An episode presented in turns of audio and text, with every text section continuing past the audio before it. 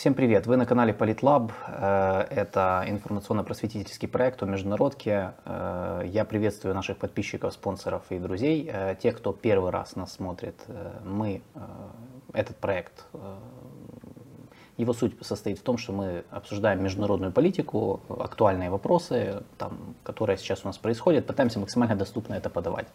Я напоминаю, что наша трансляция идет не только на канале Политлаб, но также на канале Юрия Романенко и Альфа Медиа. Э, я, сегодня мы продолжаем наш марафон э, эфиров с гостями на этой неделе. Э, и сегодня мы поговорим, мы немножко отвлечемся от саммита НАТО, но не до конца, но вот все-таки отвлечемся. И сегодня у нас в гостях Игорь Тышкевич, Привет. Мой коллега, друг, аналитик Украинского института будущего блестящий эксперт по целому ряду вопросов. Э, я, я не буду говорить Беларусь, потому что Беларусь это твоя специализация, но мне кажется, что как бы ты занимаешься более широким спектром вопросов. Я бы сказал, что Игорь очень хорошо э, разбирается в логике внутри и внешнеполитических процессов. Вот я так это скажу, я надеюсь. Ну, скажем так, частично. Где, где-то рядом плаваю. Ну, не рядом плаваю, да, но как бы вот это, мне кажется, более точно, потому что мы, и мы с тобой, и ты э, сам, и на своем канале, э, у Игоря есть свой YouTube канал, я рекомендую всем подписаться, я своего разрешения, конечно же, кину в чат сейчас э, ссылку. Э, и приглашаю твоих подписчиков к нам. Э, вот, вот те мои подписчики, кто смотрит, подписывайтесь, потому что, э, скажем так, Политлаб это канал для тех, кто умеет думать, а думать надо уметь. Вот, мы друг друга похвалили, вот эта ритуальная часть закончилась. Минутку, теперь... кроме ритуальной части. Вот, огромное спасибо. Вот, потому что, за тортик, да, за тортик, потому что это, это то, что кажучи українською мовою, спонукало мені, мене, мене приїхати до Києва і в цей день сісти в студії. Да, это, это, был, это был очень длительный процесс переговорный, э, да, да, вытащить в итоге, пана а, Тышкевича на эфир. Тортиковый аргумент победил, и Игорь к нам да, выбрался. Да. И... Пополняем ряды тортоедов. Да, но мы это, сделали. Мы анонсировали, что с тобой будет э, Дмитрий Щегельский, но, к сожалению, увы. да, увы, он не приехал к нам, э, он, у него, короче, травму он получил Э, мы, э, к сожалению, но мы надеемся, что он к нам придет все равно. Мы желаем ему выздоровления э, и ну, будем ждать его в следующий раз, может быть, не только его. Вот. Но с Игорем мы все равно вот, я кинул YouTube канал. Мы все равно обсудим. Я говорил о том, что и ты на своем канале, и здесь, и мы с тобой вместе, когда записывали видео, они есть тоже у тебя на канале, э, говорили о целом, о, о разных вопросах. То есть начиная не только о Беларуси, мы говорили о логике политических процессов. У нас даже есть серия про революции. Э, почему революции не взлетают? Почему революции не взлетают, да. Я всем рекомендую посмотреть, это очень интересный. Э, мы до войны записывали, и, и во время войны тоже один выпуск мы делали про как раз логику вот этих вот всех э, народных восстаний, назовем это так, да, там в Венесуэле, в Судане, в Беларуси тоже. И э, мы как бы пытались разобрать саму логику, почему вот последнее время там не получается или получается. Да, и, и, и, и, и что, и какие факторы на это влияют. Так вот, сегодня мы хотели поговорить о Беларуси. Мы вообще давно хотели с тобой поговорить давно о Беларуси. Хотели. Э, Игорь был нашим первым гостем, когда у нас еще был подкаст э, Политлаб. Э, и вот сейчас, наконец-то, мы теперь уже эволюционируем. Да, по-моему, или третий, или четвертый выпуск как раз по Беларуси. Мы обсуждали да. там элиты, группы элит и так далее. Да, мы с Игорем говорили о структуре политической власти, о логике формирования политической власти в Беларуси и о белорусских политических элитах.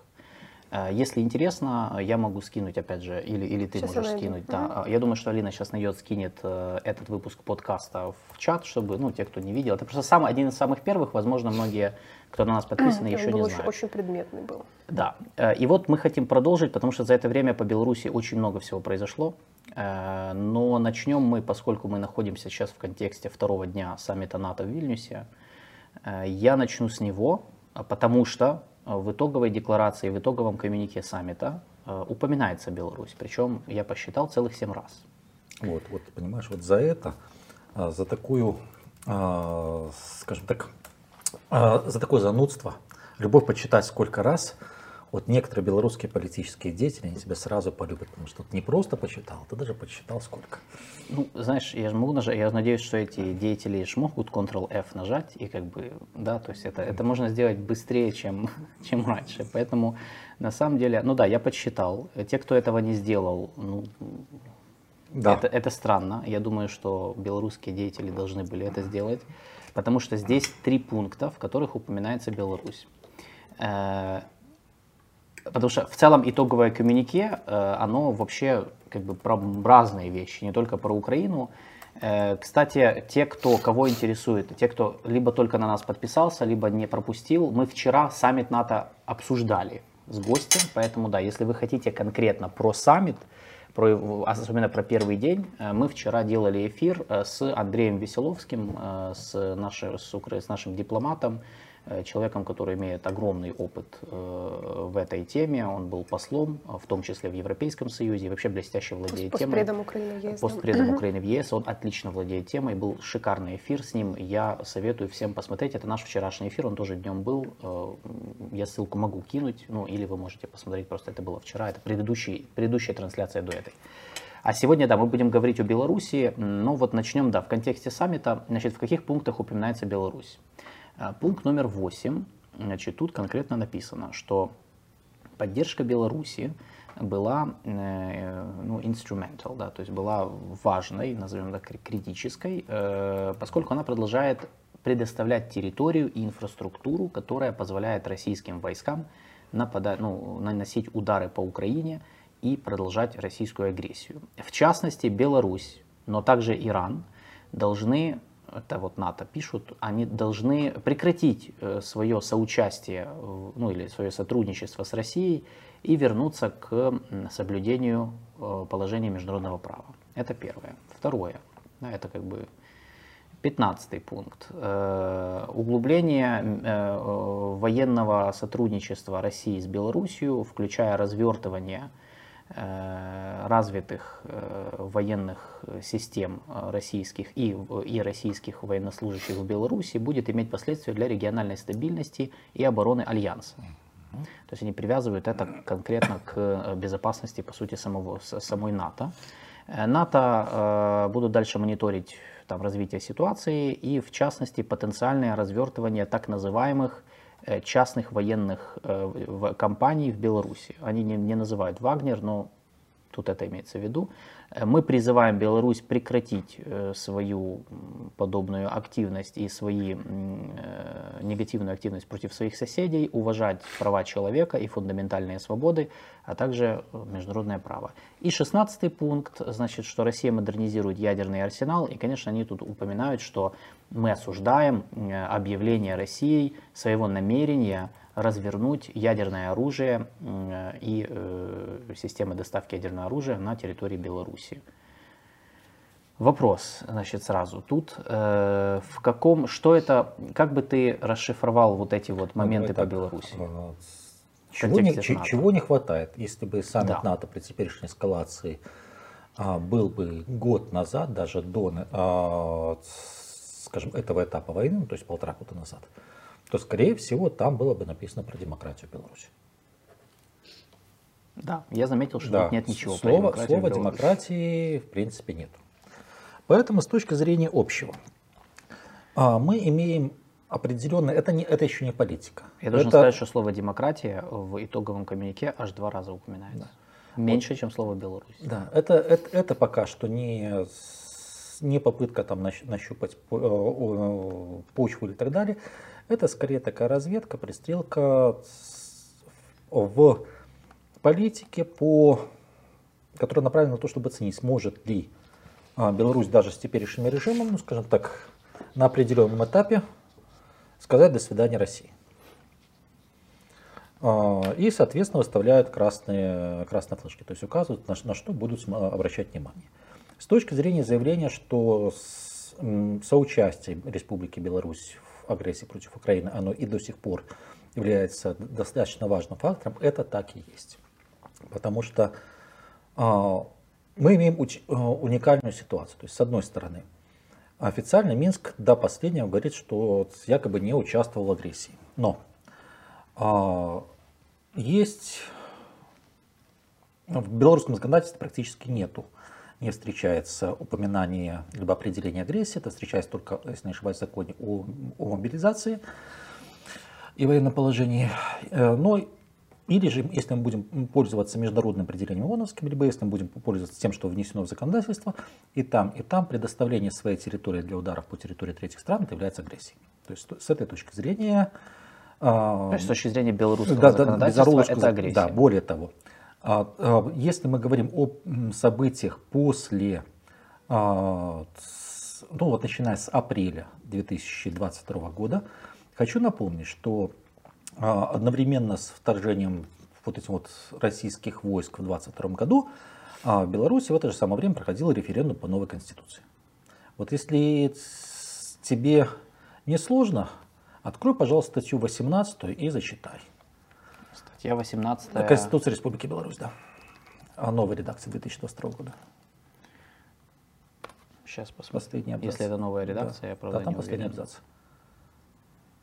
Республика Беларусь ставит целью сделать свою территорию безъядерной нет, нет, зоной. Нет, это, это старое. А, ну, в, сейчас, в, сейчас, сейчас в, в, в новом формате там а, норма прямого действия, то есть исключается агрессия с территории Республики Беларусь в отношении третьих стран. То есть фактически а, отказываясь от безъядерности и нейтрального статуса в Конституции, ввели а, прямую норму отсутствия агрессии, фактически мы имеем факт нарушения Конституции Республики Беларусь. Новый. Получается, что да. Да. Вот поэтому а в данном случае этот факт есть, это с точки зрения законодательства, с точки зрения наличие российских войск на белорусской территории, то, естественно, это постоянно раздражающий фактор, который заставляет Украину держать достаточно крупные силы вдоль белорусской границы. Независимо от того, есть обстрелы, нет обстрелов, просто на всякий случай. Естественно, что даже если речь идет там, о 4-5 бригадах, 4-5 бригад, условно говоря, вдоль белорусской границы, такое же количество а, в резерве группировки войск там, на фронте, на одном из участков. Ну, это угу как говорят в Одессе, таки две большие разницы. А, с точки зрения угрозы для стран НАТО. С одной стороны, да, там появление дополнительных э, систем вооружения, их можно воспринимать как угрозу, но э, вопрос в количестве и в качестве. Э, с точки зрения того, что тема угрозы со стороны Беларуси появится, вот это было более чем ожидаемо. По двум основным причинам. Парламентские выборы в Польше и президентские выборы в Литве. То есть, если, если посмотреть, то тему белорусской угрозы педалирует господин Науседа, у которого в следующем году президентские выборы. Угу. Тему белорусской угрозы Польши педалирует партия справедливости, у которой этой осенью выборы.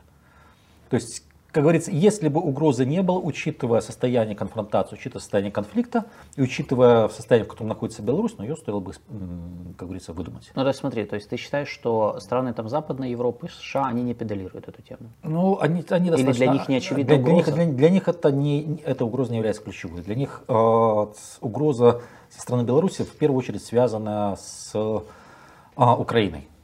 То есть, ну, для примера, вот очень простой пример. Разговоры о ядерном оружии в Беларуси, переброски. Угу. Ну, реакция на это была достаточно скромная. Это правда. Ну, в американских СМИ я могу подтвердить. Да. То есть по, по одной простой причине, что если мы говорим о, о тактическом ядерном оружии, кнопка все равно в Москве. И вопрос просто ну, всего лишь скорости подлета.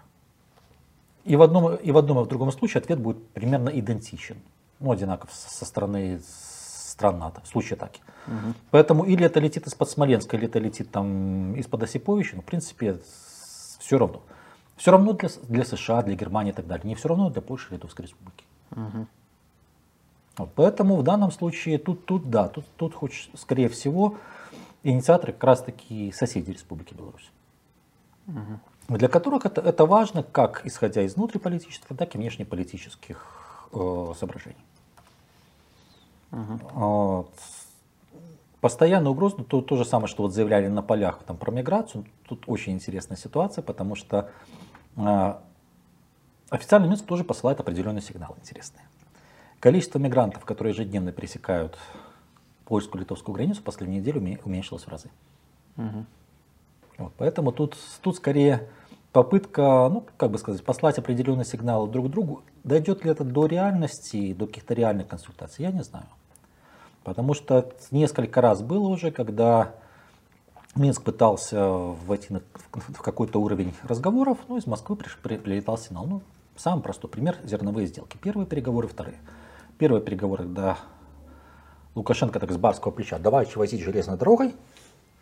Вот, после этого он поехал на следующий день после этого громкого заявления в славный город Санкт-Петербург. Его самолет сел в Санкт-Петербурге, белорусское воздушное пространство, залетают российские бомбардировщики. И впервые после, после там, четырехмесячного перерыва делают пуски ракет по Украине. Естественно, что при такой демонстрации относиться к словам одного отдельно взятого усатого белоруса никто серьезно не будет. Второй раз сработал уже белорусский МИД. То есть на полях э, Организации Объединенных Наций э, при обсуждении вот, как раз таки работы продовольственной инициативы заговорили о том, что вот, ну, давайте что-то сделаем, в том числе э, и либо участие Беларуси в зерновой сделке как транзитера, либо та же самокалейка, то же самое происходит это конец сентября, начало октября. Э, аналогичная ситуация, только появляется серия таких новостей и серия материалов о том, что часть там лукашенковских э, чиновников, либо сотрудников МИДа контактируют с западными элитами. Те же самые два самолета залетают, угу. делают пуски ракет и улетают. Вот, поэтому Присматриваться будут, будет ли что-то реально, ну, я очень сильно сомневаюсь. С другой стороны, ну, на данном, а, по военному сотрудничеству. По военному сотрудничеству, да, эта ситуация реальная и важная. А, но, как ни парадоксально, тут с одной стороны, белорусские официальные лица, а, они заинтересованы в расширении рынка сбыта и в сбыте продукции белорусского ПК. Угу. С другой стороны, есть определенные ограничения по, по некоторым типам оружия, которые то ли Россия не покупает, то ли в России не продают. Ну, это то, что завязано на китайской технологии, частично сотрудничество с Турцией. А, и третье, есть, ну, это как в пословице «хочется колется». То есть, да, российский рынок, он, как говорится, более чем объемный. А с другой стороны, с 13 по 19 год белорусский госвоенпром делал все возможное, чтобы уйти от критичной зависимости от российского рынка. То есть они уменьшили долю русских в покупке своей продукции с, там, с 80 копейками процентов до 29 или там 26.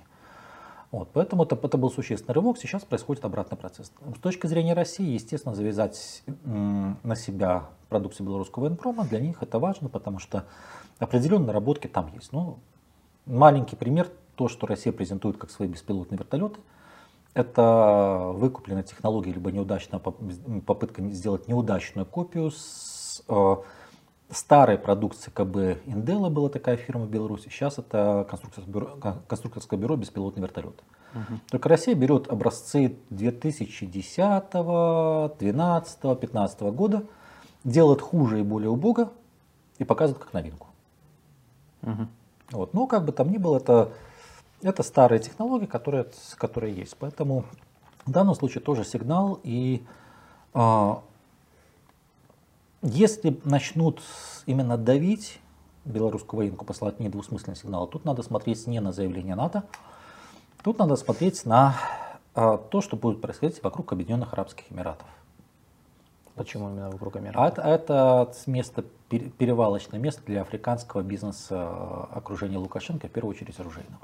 Э, давай расскажем про этот бизнес, э, что он из себя представляет. О, ну, ну, то есть это в основном торговля белорусским оружием? Ну, не только оружием, сельхозтехника, оружие, удобрения, частично даже продовольствие, ну, там, uh различные товары. Часть из этого идет легально, uh часть идет через фирмы прокладки, то есть, условно говоря, а, близкие к Лукашенко предприниматели, они, они якобы покупают для себя, потом, ну, то есть по белорусской статистике это получается экспорт в Эмираты, либо, либо в какую-нибудь там Турцию. А зачем возить так вот все серым, ну, серым а, способом? Кэш. Вот. А часть, особенно если речь идет о вооружениях, боеприпасах, то часть идет, естественно, абсолютно в тихую. Ну, маленький пример. Вот мы перед эфиром говорили о Судане. Да. А, и обе стороны противостояния, они пытались взять под контроль военные базы друг друга. Ну, конечно. А, берется под контроль а, база суданской армии. И там находятся белорусские броневики. ремонтная база. Суданская армия берет под контроль, как они говорят, базу мятежников, силы оперативной поддержки. А там, а, а там нарисуются белорусские броневики «Кайман», которые выпускаются с 2016 года. На минутку. Официально Беларусь не продавала ни одного винтика военной, э, военной продукции в государство Судан. Но они как-то там, мать его, материализовались. Ну, и ты думаешь, что Эмираты в этом плане, они как а, э, перевалочный Она, конечно, перевалочная Все через Эмираты да, идет. Потому mm что тут, тут и частые поездки в Эмираты и семьи Лукашенко, и ключевых его, скажем так, исполнительных этом направлении, и регистрация нескольких фирм. То есть, да. Соответственно, если их захотят, вот так вот, как говорится, к ногтю вот усатого белоруса взять, ну, то в первую очередь начнут смотреть бизнес в Эмиратах. И второе, если мы говорим об африканском, уже была история задержания в Конго белорусского, ну, назовем так, оружейного обороны, то есть одного из посредников. Там, правда, он не только белорусский, он еще умудрился взять на реализацию израильское оружие и, что-то там намутил. Ну, это, по крайней мере, как пресса утверждает. Uh-huh. Вот, то есть было неприятно. Ты, ты прав, вот я, то, что я нашел, это в Конго арестован почетный консул Беларуси. Да. Да, Александр Зингман. Да, да, да, да. Да. Э, вот. Я понял. Оружие да, это было в консул. Да. Это было в марте 21 года. Да, то есть, да. будучи почетным консулом Беларуси в Зимбабве, он, а, он его ну, слушай, ну, его чел, задержали. Человек, человек с белорусским, с израильским паспортом. Человек, скажем так, э, у человека семья в том числе имела опыт жизни в Одессе. Ну, да. вот это, это такие, что такой человек будет против маленького гешефта? Нет, так смотри, я просто тебе, вот я раз, э, смотри, что он был, то Александр Зингман, почетный консул Беларуси в Зимбабве. И что? Его арестовали в Демократической Республике Конго. И что? После встречи там с бывшим президентом Конго Жозефом Кабилой. Да. Вот. В связи со сделками с оружием, что он отрицал? А сделки с оружием он совершал в Замбии и Зимбабве. Это соседние страны с Демократической Республикой Конго. И очевидно, что это не нравилось нынешней администрации президента Конго Феликс Чесикеди, ну, который более прозападный да. оппозиционный политик. И я так понимаю, что... Ну, кстати, написано, что Зингман имеет двойное гражданство Беларуси и США. Ну, с Израилем у него тоже все хорошо. Но вопрос в том, что если арестуют по, таких, по таким обвинениям, то особенно в Африке, правило, либо сажают, либо делают вид, что ничего не было. Когда, когда а в этом случае... Сделали вид, что ничего нет. Да, и я тебе скажу, вот я, опять же, еще один источник пишу, правительство Объединенных Арабских Эмиратов оказывали, по некоторым данным, давление с целью его освобождения. О чем ты говоришь, как бы да. Э, почему Эмираты вот так им, ну так им этот почетный консул понравился. Ну, ну, ну, ну хороший человек, ну, слушай. Ну, хороший ну, человек. Ну, Он очень хороший человек. Вот, поэтому с точки зрения, вот если, как бы сказать, прищучить, то раз – Второе, с точки зрения, если прищучить, то внимание на теневой флот, mm-hmm. либо серый флот Российской Федерации танкеров, которые возят нефтянку. Внимание к турецким контактам. Ну, mm-hmm. этим, как ты понимаешь, сейчас никто заниматься не будет. Почему? А... Ну, значит, либо могут сказать, типа, а почему США не взять, не как вдарить ну, хорошо, давай, да, давай, давай так, вот США взять и вдарить. Ну. Вот, вопрос очень простой. Если вдарить, а кого место? США уже обожглись с Афганистаном и с Ираком. Ну, Не, да, ну, тут же речь идет о том, чтобы перекрыть какие-то там поставки через Эмираты. Ну, хорошо. Я, я же не имею в виду ударить по Беларуси, но мы сейчас еще дойдем да. до этого. Вот. Нет, так перекрыть поставки через Эмираты. Эмират это нефтянка, Эмират это еще куча, скажем так, серых схем абсолютно разных государств. То есть где-то выползет боком. То есть заметь, это практически единственное государство, ну, которое почти открыто сотрудничает со всеми сторонами почти что всех конфликтов. Это правда. Вот, поэтому в данном случае с Эмираты очень удобная юрисдикция. С точки зрения задержания отдельных лиц, ну да, это теоретически можно. С точки зрения давления на Турцию, ну давай так, да, Турция является хорошим хабом для экспорта и российских, и белорусских товаров. Но, учитывая события, вот мы возвращаемся к теме НАТО, учитывая, ну не то что конфликт, а торговлю Турции по шведскому вопросу, да. Ну кто будет из-за какой-то там Беларуси, из-за какого-то там Лукашенко на данном этапе лишний раз злить Эрдогана?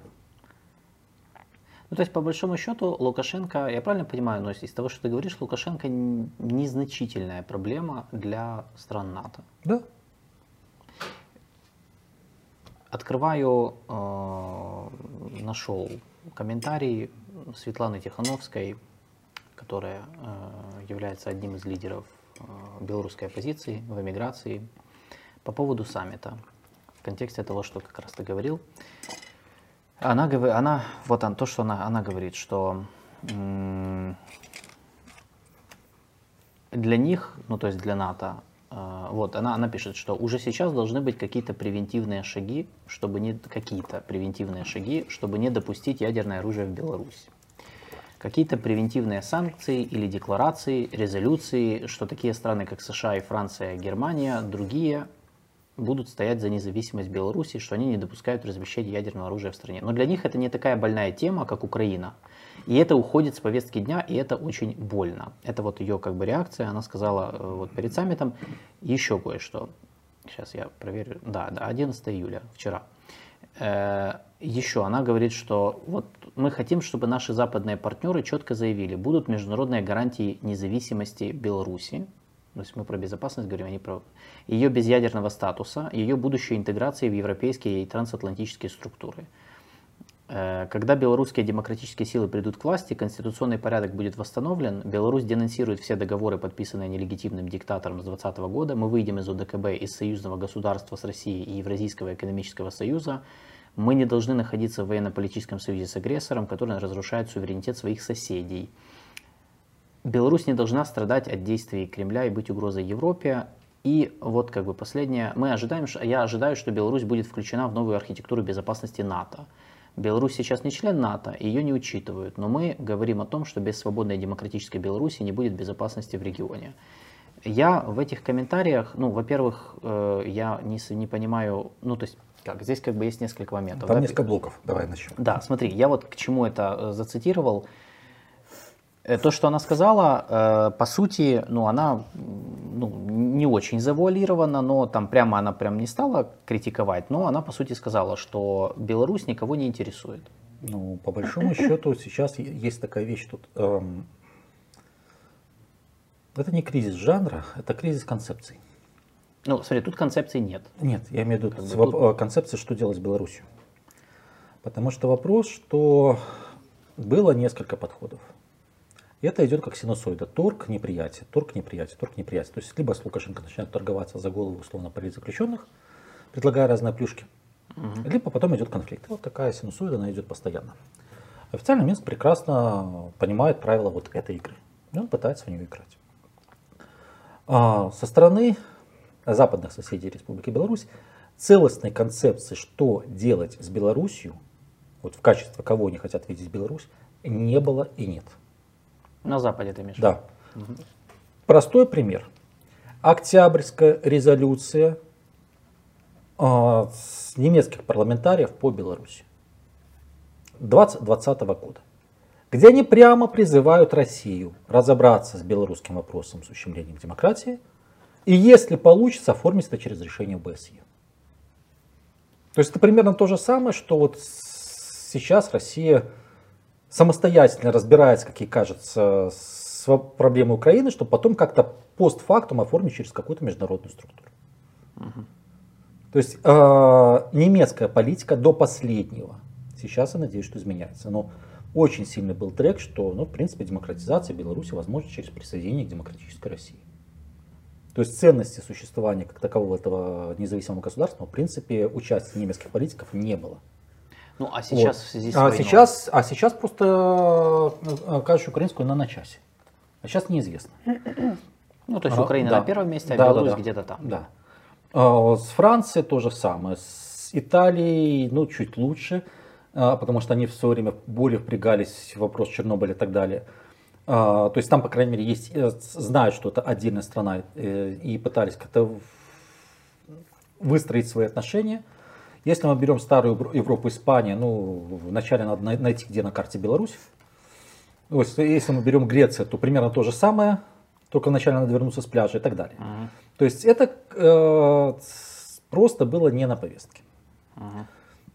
А, при всех плюсах, минусах Тихановской и ее окружения, что надо отдать должно, что они попытались, ну, как, как говорится, хотя бы завернуть белорусский вопрос в повестку ряда европейских стран. То есть вояжи по европейским столицам, да, это, по крайней мере, с точки зрения знакомства, это могло дать определенный результат. Но Возвращаемся к вопросу различных политик. Даже мы отбрасываем предысторию, берем только 20 год, был условно литовский трек, был условно польский трек, которые иногда шли параллельно, иногда шли несколько, ну скажем так, расходящимися курсами. Чем Литва, чем литовская политика по Беларуси и а Польша, смотри, отличались? Польша, она э, изначально достаточно долго выстраивала инфраструктуру. То есть, если посмотреть средства массовой информации, которые вещают на Беларусь из старых, и mm-hmm. Белсат, телеканал, и несколько радиостанций, то есть это все Польша. Причем Польша вкладывала не только была реципиентом и не только пропускала через себя европейские деньги, Польша вкладывала свои. Литовская республика работает в формате. Мы возьмем у Европы и Штатов, пропустим через себя, вот, заберем административный процент и дадим на, на белорусскую демократию. То есть это немножко другая бизнес-модель. А, дальше. Польша сознательно работала по, по созданию вот такой инфраструктуры, либо экосистемы, как сейчас модно говорить, э, общения с частью белорусских оппозиционеров. Uh-huh. То есть причем uh-huh. от молодежи до ну, уже те, кто да, давно в таком демократическом движении.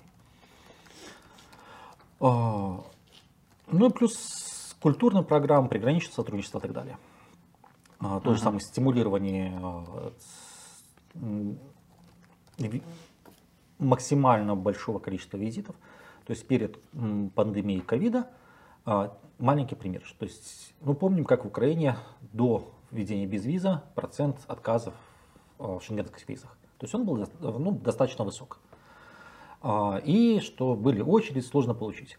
Например, поляки, они выдавали шенгенскую либо национальную визу, когда в целях поездки ты просто писал на закупы. Угу. Что это значит? Ну, поехать по магазинам. На закупы по поиску.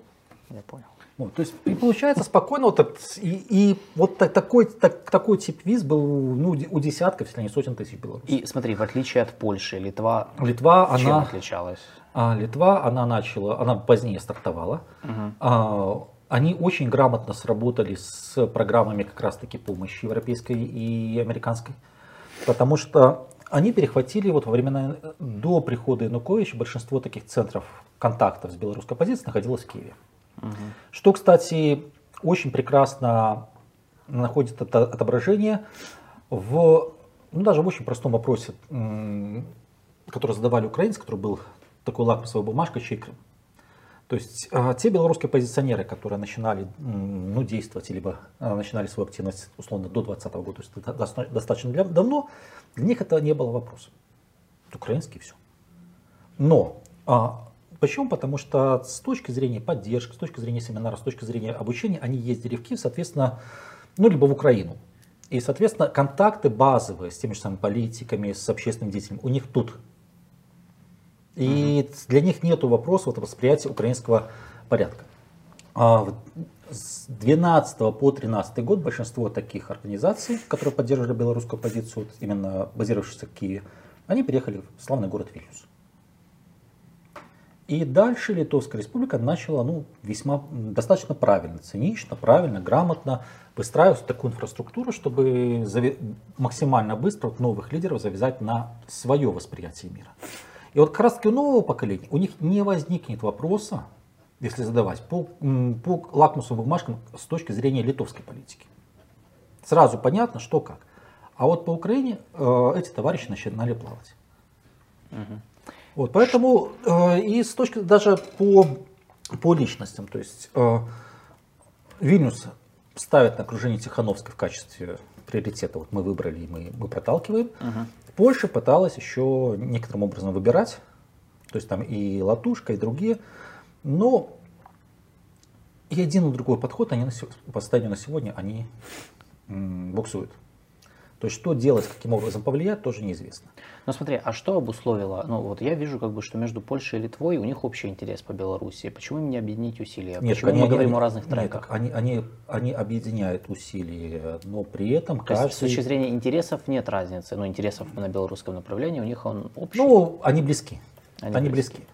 Но с точки зрения амбиций, кто хотел бы стать наиболее близким партнером, ну, амбиции немножко разные. Понятно. Вот, поэтому Ну вот эти, э, этот трек вот новый, он тоже фактически забуксовал. Угу. Плюс процесс внутри белорусской оппозиции, то есть уже нету вот такого единой Светланы Тихановской, на которую можно молиться. То есть, ну да, восприятие европейских политиков, она остается наиболее значимой фигурой с точки зрения белорусских активистов, уже, уже, это уже давно и далеко не так.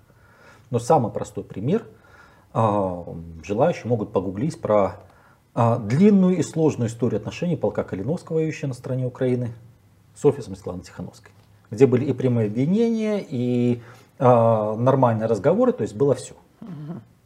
Вот поэтому в данном случае Э, возникает вопрос, а что делать дальше? И с учетом войны э, официальный Минск пытается продать аккуратно, ну, точнее, либо намекнуть на возможность продажи, свое позиционирование с точки зрения осторожного отползания от России. Ну и под это, естественно, получить определенную либо помощь, определенные преференции. Учитывая, сколько раз вектор внешней политики Беларуси менялся, то такому флюгеру, естественно, не верят. Но если такая идея появляется, то почему бы на нее хотя бы не обратить внимание. Поэтому белорусское направление сегодня это вот один большой вопрос. Угу. Я правильно понимаю, что по большому счету с точки зрения э, Запада, э, который, как ты уже сказал, и мы к этому пришли, да ты объяснил, что у них сейчас нет понимания, что делать с Белоруссией, да.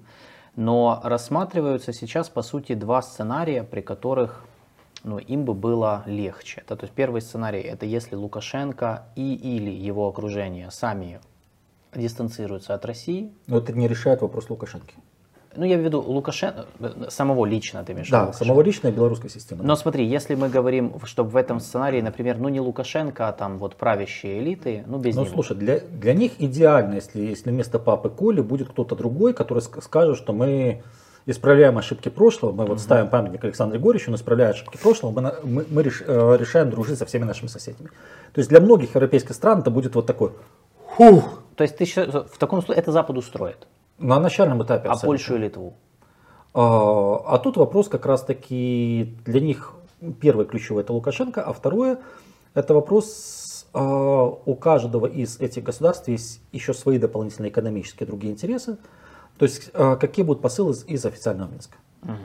То есть а, и для Польши, и для Литвы, естественно, желательно какой-то вот при таком транзите какое-то участие хотя бы в обсуждении будущего, хотя бы где-то на полях а, групп белорусской оппозиции, которые поддерживают этими, этими странами. Так. А Украину? А Украины пока что нету своей политики. Ну а смотри, с точки зрения, вот если не брать, а вот мы там не привязываемся к какой-либо политике. Смотри, с точки зрения политики. С, наших, с точки зрения объективных э, наших стратегических интересов. С точки зрения наших Нам вот это как бы было бы выгодно? Не особо. На начальном этапе, то есть смотри, тактически такое отползание и стабилизация ситуации на севере, вот, это да. Но вопрос это а, не решает э, проблемы, отсутствие политики на белорусском направлении. Нет, ну это да. То есть, конечно. Э, смотри, первое, проблема Украины.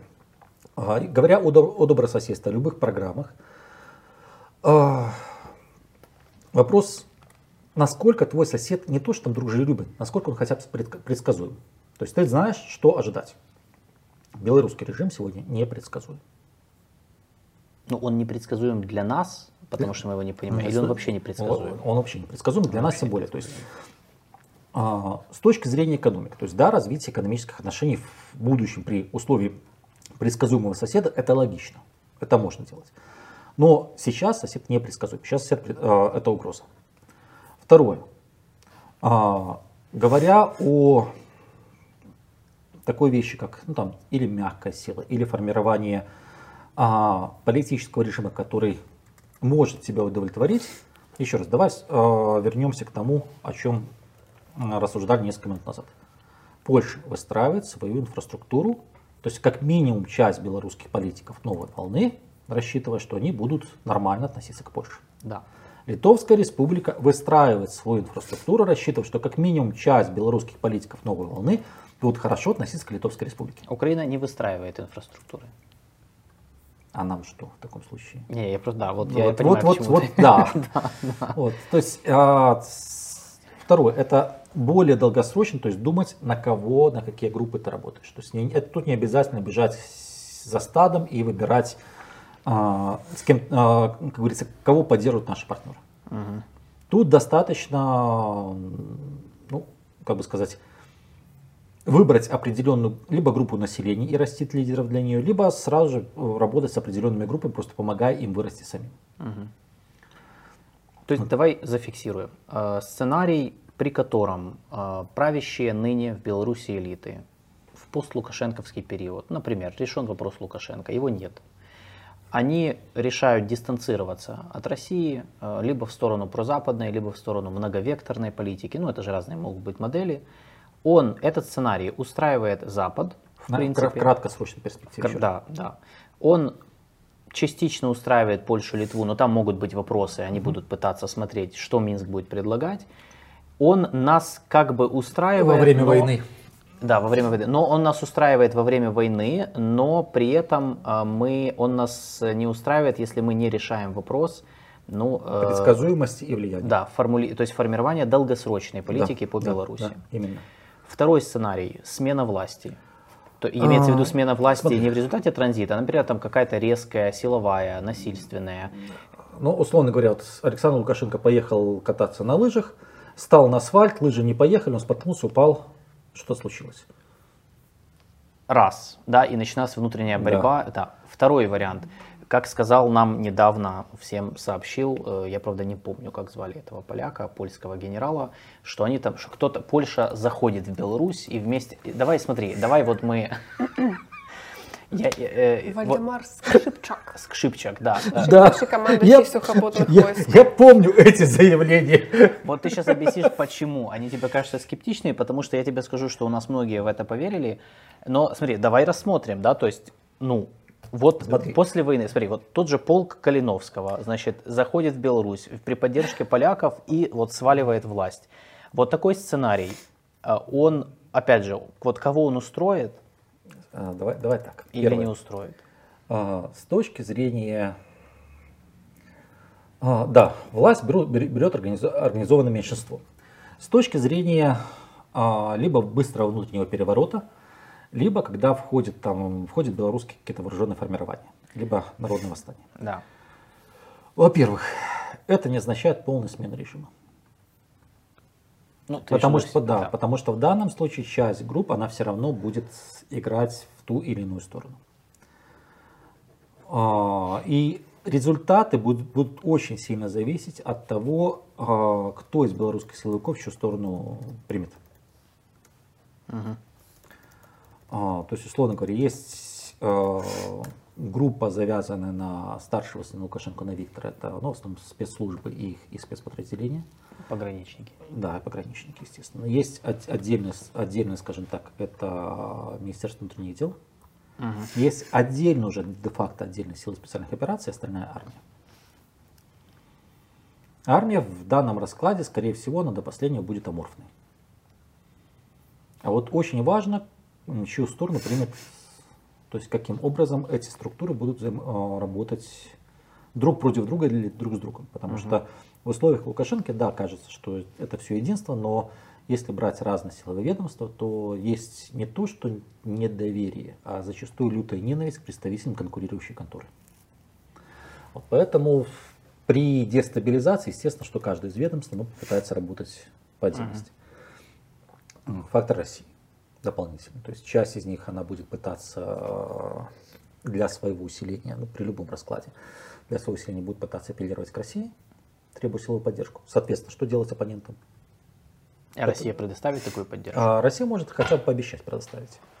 Но если у нас есть, например, две группы, одна говорит, что вот мы сейчас заручимся поддержкой России. Россия говорит, ну ладно. Соответственно, вторая группа, она ищет союзников в другой стране. Угу. И вот тут как раз-таки, да, тут открыт, открывается вариант и, там, и для Польши, и для силового крыла белорусской оппозиции, которая сейчас формируется. То есть вполне возможно, что тогда как раз-таки это будут, будут такие разборки. Но если это в таком формате происходит, то, как ты понимаешь, часть тех же самых силовиков, того силового блока, который примкнул к оппозиции в случае победы оппозиции, они остаются как часть новой власти. Потому что они союзники.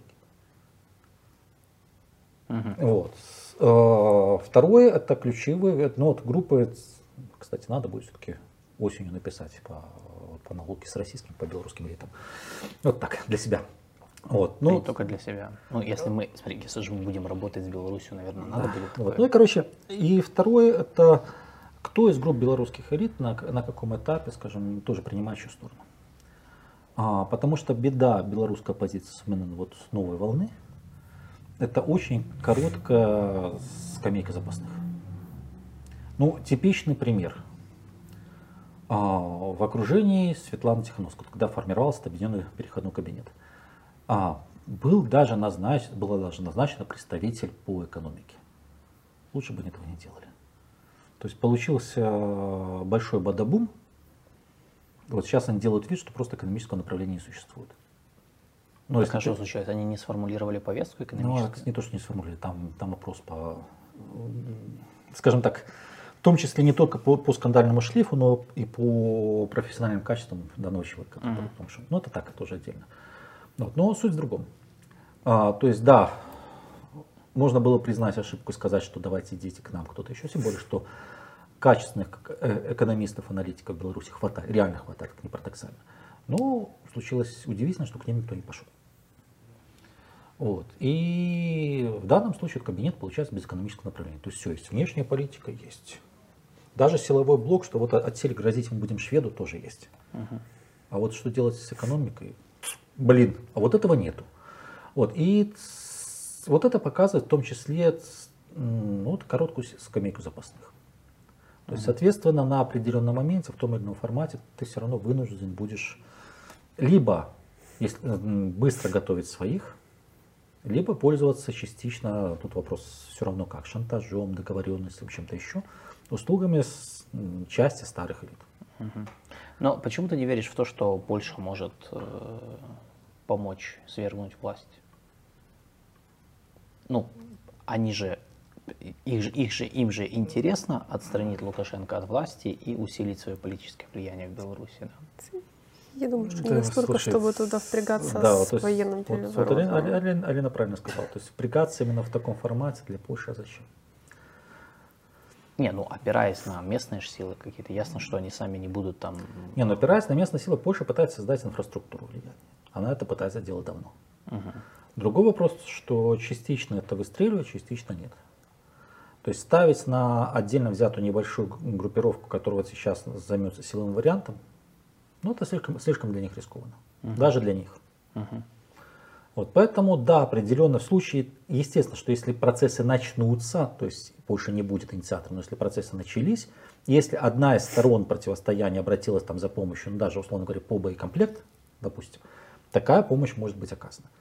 Но говорить о системной, долговременной помощи, вот такой институциональности,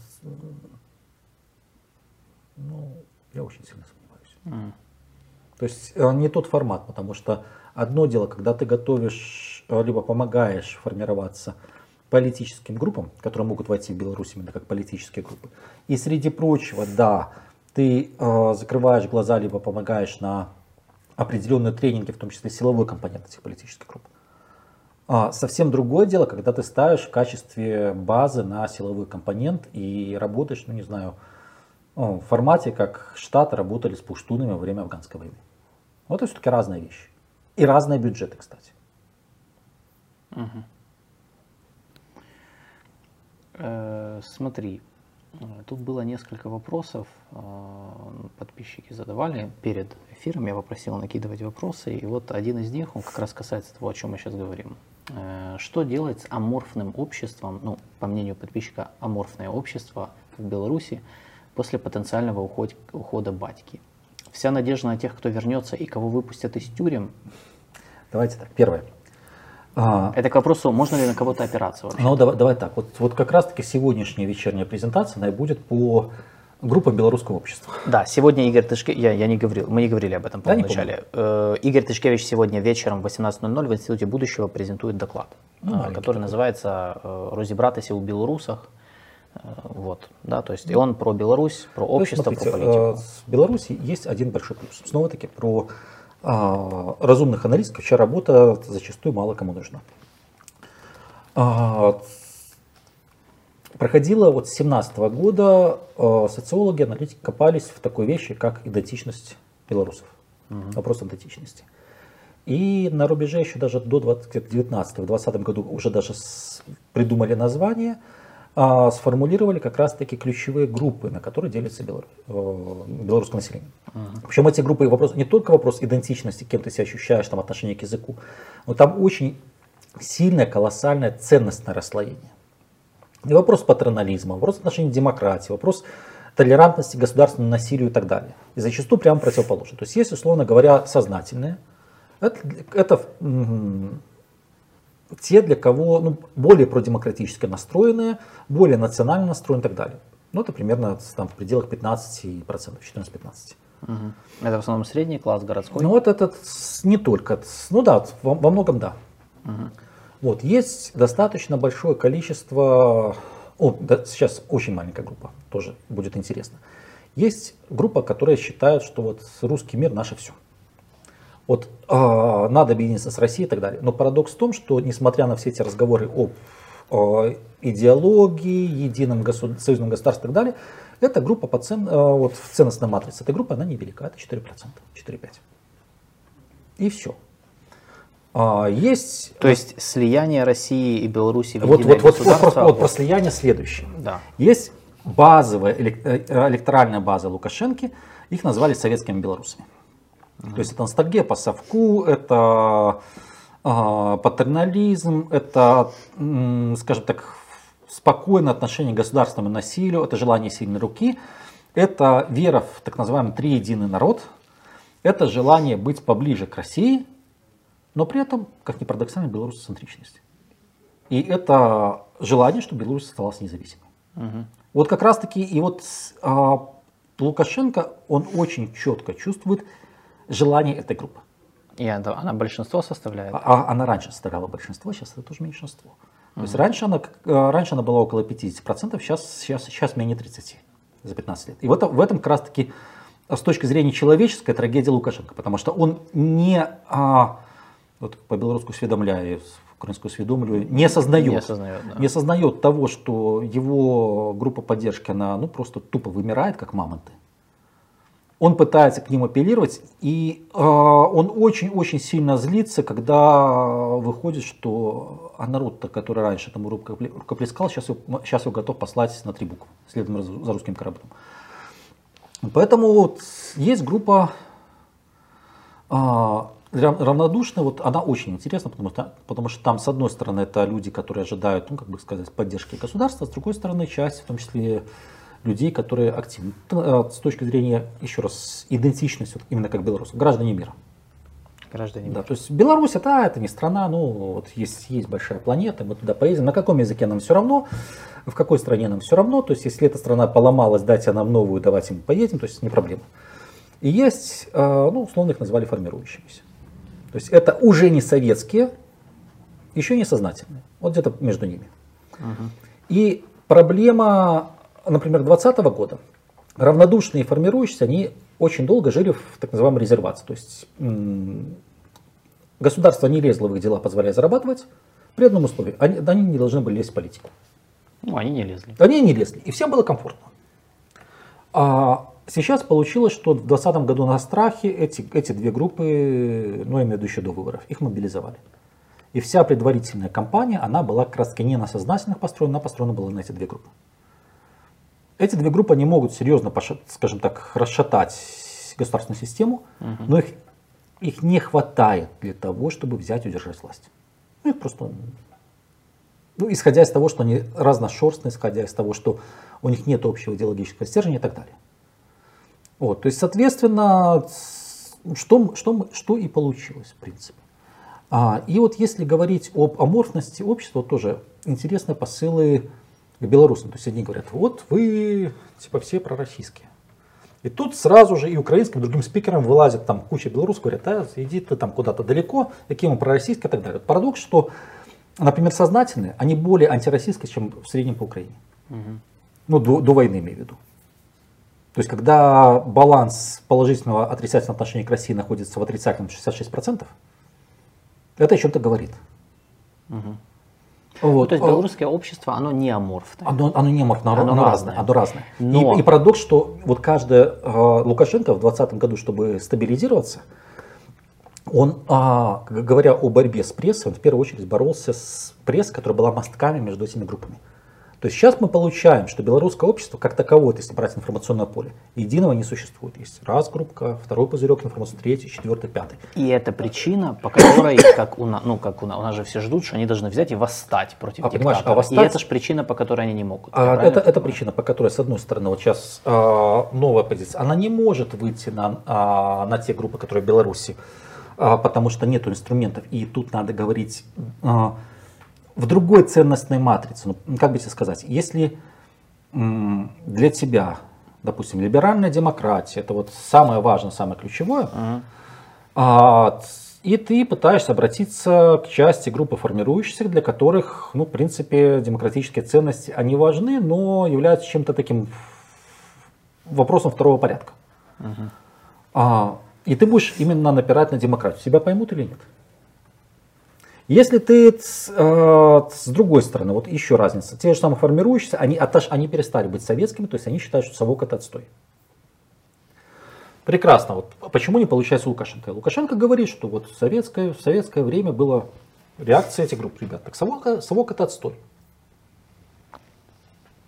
Но с другой стороны, если ты пытаешься обратиться к э, электоральному полю Лукашенко, то параллельно надо проводить как раз таки связано с советской э, ценностной матрицей. Заботы государства, социалка там, и так далее.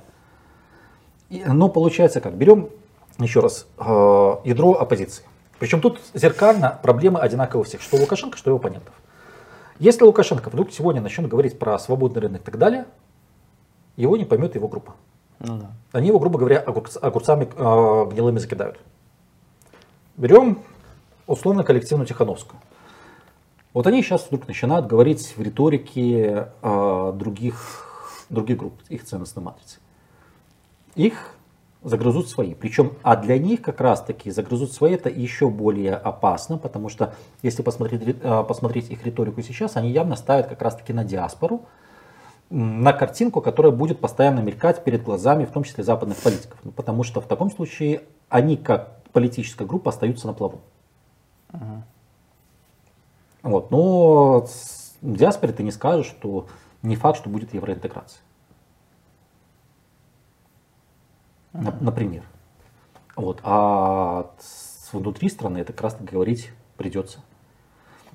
Поэтому нету идей, нету механизмов. С другой стороны, есть плюс.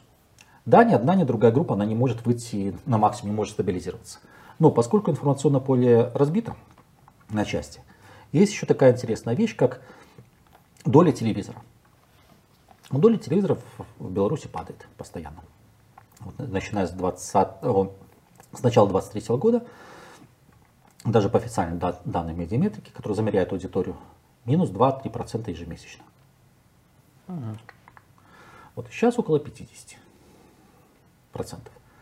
Ну, то есть это, это тренд общий для, и для Украины, и для России, и для Беларуси, для Молдовы. А вопрос в другом, что люди уходят в новые медиа. И вот новые медиа, учитывая сегментацию как раз таки этого поля, можно создать YouTube канал, ну, условно говоря, для какой-то отдельной группы, ну, изначально говоря, в той или иной там ценностной конструкции. Можно создать там интернет-медиа, можно создать группу. То есть это, это можно и нужно использовать. То есть, условно говоря, для каждой из групп свои ресурсы, возможно, со своими спикерами и так далее. То есть да, это в таком случае позволит вот перескочить на начальном этапе через вот эту вот пропасть между группами. Но по составе на сегодня, почему аморфность, да, потому что нету какой-то объединяющей идеи, нету, нету объединяющей конфигурации, которая могла бы повлить власть. Ну да, но, да. Как, но как только такая конфигурация появляется, то есть, несмотря на все бравурные заявления Александра Лукашенко, там, его, его пропагандистов о том, что сейчас власть стабильная, более 60% говорят, что они теоретически поддержат белорусские власти? Да, они так говорят, потому что альтернативы нет. Но как только появляется альтернатива в виде вот хотя бы, тут вопрос не в личности, вопрос в наборе идей по изменению страны, то окажется, что а власть валяется. А недостаточно идеи демократическая, европейская а, Беларусь. Вот тебе еще раз, демократическая, европейская Беларусь. Полное попадание в 14% сознательных. Ну, то есть только для одной группы это актуально. А это э, только для одной группы все, все вот все сказано тобой, это актуально. Угу. А Фор, других... Формирующийся. Демократическое, да, европейское, а кто его знает? Угу. Но зато должна быть либеральная экономика. Но с другой Равнодушно, стороны... демократическая, ребята, идите в, в баню. Европейская, ой, не надо. Mm. А, либеральная, ну, с одной стороны, э, экономика, вроде бы да, но вот подачку от государства тоже бы хотелось. Но с другой стороны, ты же всем э, не угодишь, то есть тебе все равно а, надо будет выбирать а, меньшинство нет, активное. А вопрос сшиваются вокруг э, тезисов, которые э, являются общими для нескольких групп. Угу. То есть сейчас для всего белорусского общества нет общего тезиса. Но если мы берем несколько конфигураций, то есть, условно говоря, те, кто формируется, там, например, сознательные, и как ни парадоксально, те, кого называют ебаськими, то есть советские белорусы, та же самая белорусоцентричность, она может стать объединяющим. Угу. Какая это будет Беларусь, то есть, условно говоря, но белорусоцентричность это, это автоматически уже не Россия. Раз. Ну, и, не. Литва, и не Литва, и да. не Польша, и, соответственно, не Запад, и это что-то да, должно да. быть. Да, Второе, если, если мы берем, скажем так, э, на вопросах именно либеральной экономики, ну пофиг, какая страна или часть какой страны, ну тогда без сознательных любая другая конфигурация. Да. Пожалуйста.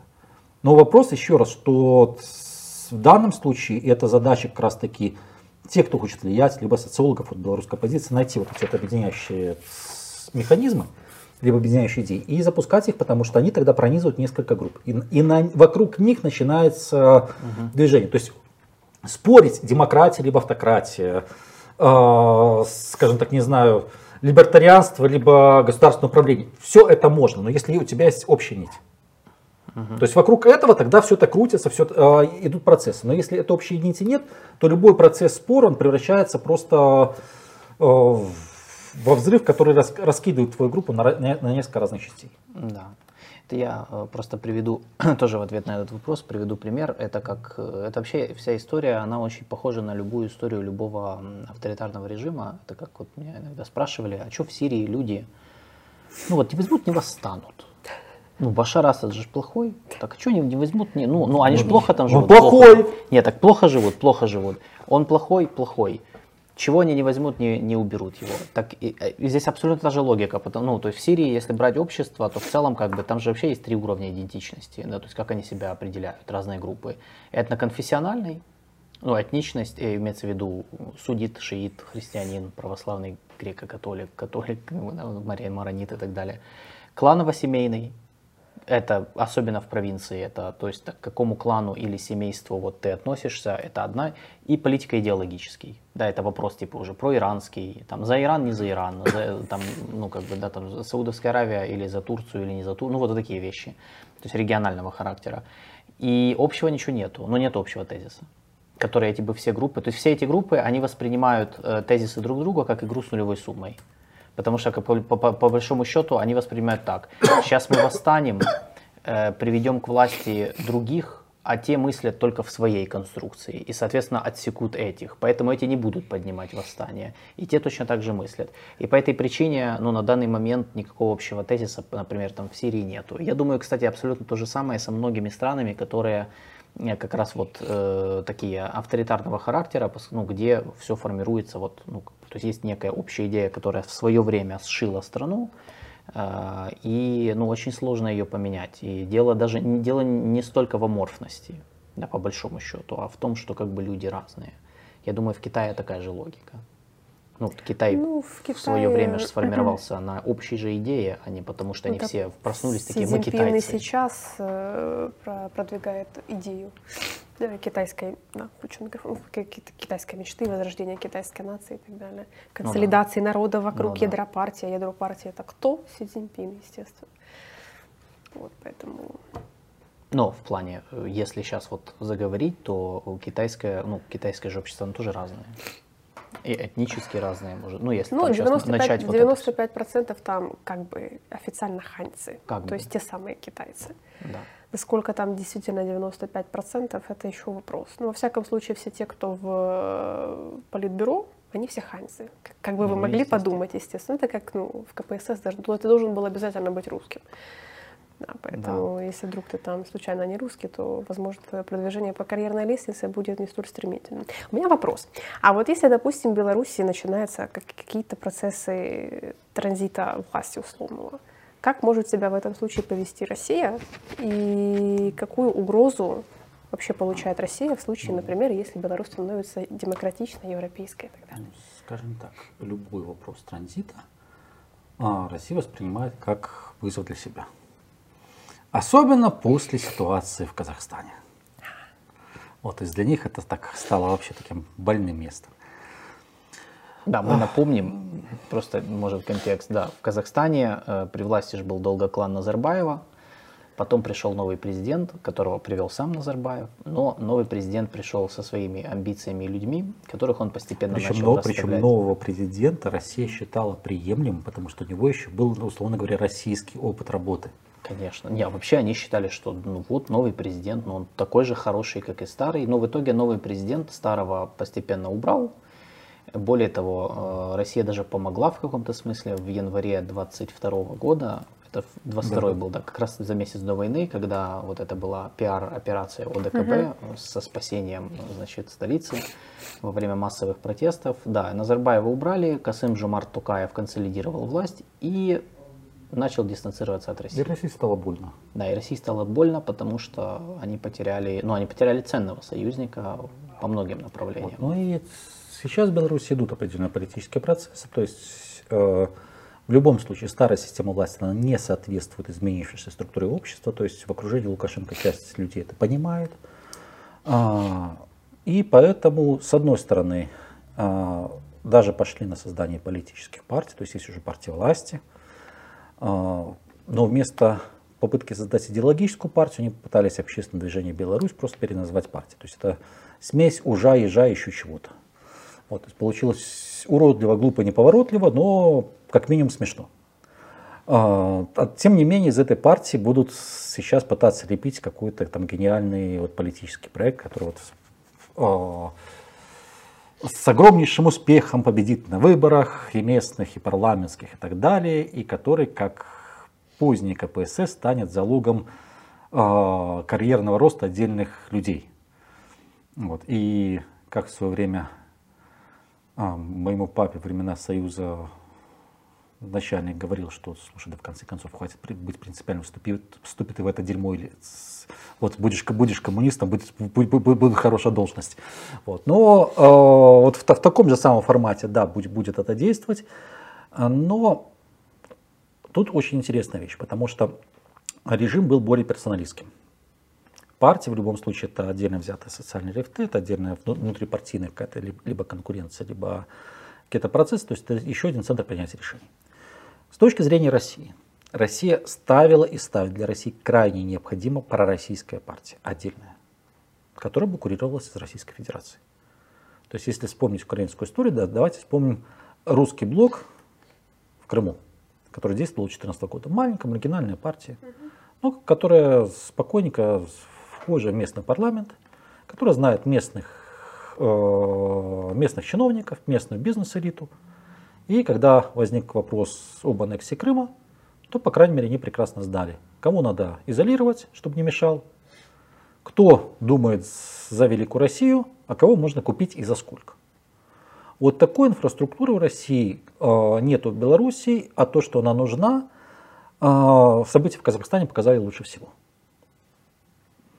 Вот. И, соответственно, на это давить будут. С точки зрения транзита, да, Лукашенко пытается создать некое подобие иранского варианта ну, либо казахского, ну, условно говоря, выведя себя на, на, на уровень совета старейшин.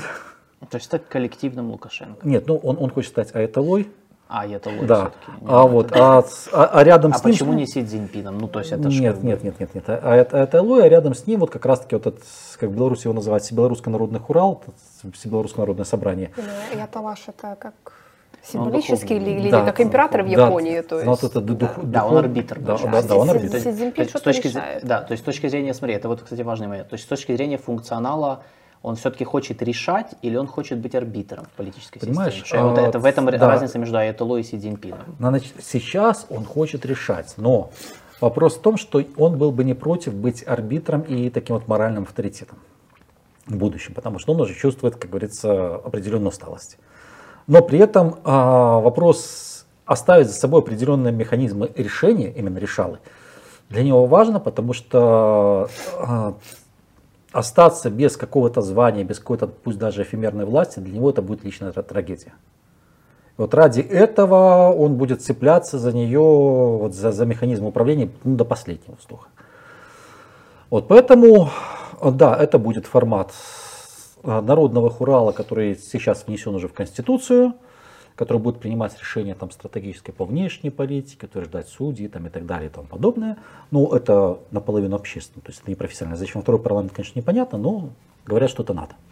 Вот. И параллельно, параллельно с этим будет еще президиум, который будет существовать постоянно. И вот тут параллели с Советом Старейшин и Айтайлой с иранским, вот они просто, вот просто прозрачные. Вот, поэтому устраивается такой себе иранский вариант, угу. вот, где на низовом уровне со временем можно будет даже допустить и многопартийность, и, пар, и межпартийную конкуренцию. И даже драки в парламенте, потому что это будет весело. Передача власти по наследству не планируется? Что а, там ну, Коля? Коля в Китае? Нет, ну, Коля, Коля маленький. Коля, Коля маленький, то есть ему, ну, ему 18. А, 18. 18. Ну так что уже маленький? Ну вот Коля, Коля маленький. Вот. Витя теоретически может, но... А есть еще Витя? А, ну Витя это, это старший. Ви, ви, ви, ви, а. Витя Дима Коля. Вот. Витя теоретически может. Он не глуп, ну, я так понимаю, против Вити ну, нету консенсуса по поводу... А, понимаешь, а Витя, он белорус, более белорусоцентричен, чем папа.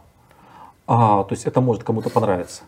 Но с точки зрения любви к, как бы сказать,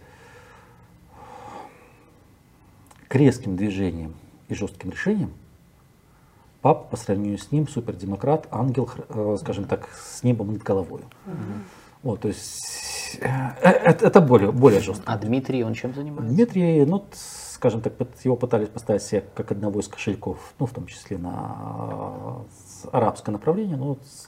не совсем справился. Вот, поэтому Дмитрий, скорее всего, на данном этапе... В опале. Ну, он не в опале, его снова подтянули, он, он, он меньше ступени подходит. Коля, ну, он молодой. Ну, так что он будет Может быть, это его плюс. Не, ну есть, есть что он, будет, какой университет он будет он, он, нет, что, он, видишь, Коля, Коля сын... в Китае учится. Нет, нет, Коля, Коля, Это Коля... правда? Я не знаю. Нет. Лука... Ну, Лукашенко заявлял, что Коля Нет, учится в Коля, Коля поступил на Белгос университет. А, вот, да. А, но то там, там, а, ну, если не ошибаюсь, на биофак, да, на биофак, по-моему. Да, биофак. Вот. Там э, фактически можно сказать, что под него создавали группу, которая в сотрудничестве, в том числе с китайскими университетами, но группа действительно мощная, мощная потому что туда подобрали очень сильных детей, фактически создали новую специальность. Вот. Но к чести, к чести этого молодого человека надо отдать должное, что когда говорят о его академических успехах, он действительно сам учится. 14 вот июня новость Лукашенко заявил, что Коля учится в Пекинском университете. А, ну значит, значит уже поехал туда. Видишь, э, а, нет, ну, слушайте, если он учится уже, если он физически, то есть если это не а, сотрудничество между университетами, если он физически учится в Пекинском университете, но в таком случае это много объясняет с точки зрения того, что и те же самые белорусские пропагандисты вот последние два дня вдруг заявили, что объединение с Россией это вообще плохая, плохая идея. Лучше объединиться с Китаем, да? Нет, ну про Китай они пока не говорили. Ну пока. Пока. Видишь, видишь старший сын Башара Асада, он же недавно закончил МГУ математический. В Россию выучился, видишь, а Коля, Коля поехал в Китай. Ну, как бы сказать. В Китае есть своя лига плюща, между ну, прочим. Ну, в свое, свое время Лукашенко... И он в ней учится, да. Пекинский, Пекинский университет, да, по-моему, входит. В, в свое время Лукашенко заявлял, когда начинал вот интеграцию, думая, что удастся заменить старейшего Ельцина, что Беларусь это русский да, со знаком качества. Вот. Но сейчас входит новый анекдот в Беларуси, что Беларусь это китайцы со знаком качества. Входит, входит. Пекинский э, университет. Входит. По поводу Китая, а в чем смысл, а зачем Беларусь Китаю? А, ну, если ты имеешь свои... Ну, если есть Россия, да, казалось бы. Не, ну смотри.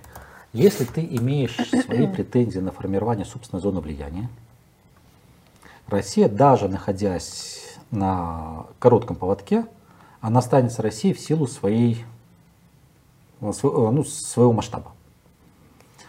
Но И Россия, как бы там ни было, это не то, что воспринимается Европой. Беларусь, с одной стороны, да, это узкое вот, место с точки зрения транзита.